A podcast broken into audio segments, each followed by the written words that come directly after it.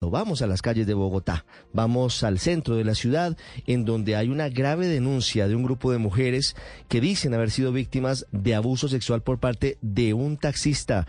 El ojo de la noche, Eduard Porras. Ricardo, muy buenos días para usted, buenos días para todos los oyentes de Blue Radio. Aquí está la información con los hechos más importantes ocurridos en la capital del país mientras que ustedes dormían y nos encontramos a esta hora en el sector del Santa Fe. Estamos en la zona de tolerancia donde un taxista, según cinco mujeres, las ha subido en su vehículo, las encierra, van con una ruta especial, al final termina golpeándolas, agrediéndolas sexualmente y las abandona en algún punto de la localidad de Los Mártires o la localidad Santa Fe. Resulta que en las últimas horas intentó hacer de las suyas nuevamente con una joven de tan solo 20 años, la subió en su vehículo, pero la mujer que ya había sido alertada por sus compañeras abrió las puertas, se escapó, resultó gravemente herida. Y hablamos con ella camino a la URI de Puente Aranda a interponer el denuncio y esto fue lo que nos contó acerca de este depredador que anda suelto. Un taxi me estaba haciendo un servicio y se pasó de donde vivo y le dije, hermano, ¿para dónde vas? Y me dijo, no me digas hermano, dame el teléfono y dame tu cartera. Y entonces comencé a gritar ayuda por la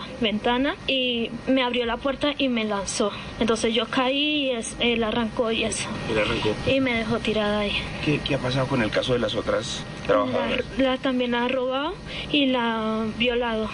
Hay varias imágenes donde se observa el taxi, pero las placas no son muy claras. Lo cierto es que estas mujeres dicen que le piden a la policía por favor que lo capturen porque el delincuente, además de ser bastante agresivo, las amenaza hasta de muerte si llegan a delatarlo o a poner el denuncio ante las autoridades. Hablemos ahora de lo ocurrido encima de un puente en la calle 13 con Avenida Ciudad de Cali, donde por lo menos seis criminales atacaron a un hombre y a su esposa cuando se dirigía para la localidad de Kennedy en bicicleta. El hombre resultó bastante agredido ya que una de esas lesiones con arma blanca alcanzó uno de sus pulmones y se encuentra hasta ahora recluido en el hospital de Kennedy. Hablamos con la mujer afectada y esto fue lo que le contó en la madrugada a Blue Radio. Nos robaron en el puente de la 13 con, con Cali y seis maleantes venezolanos nos cogieron subiendo el puente en la mitad del puente nos despojaron de las bicicletas, de, de los bolsos y en el bolso traíamos pues los documentos, papeles, plata y a mi esposo lo apuñalearon.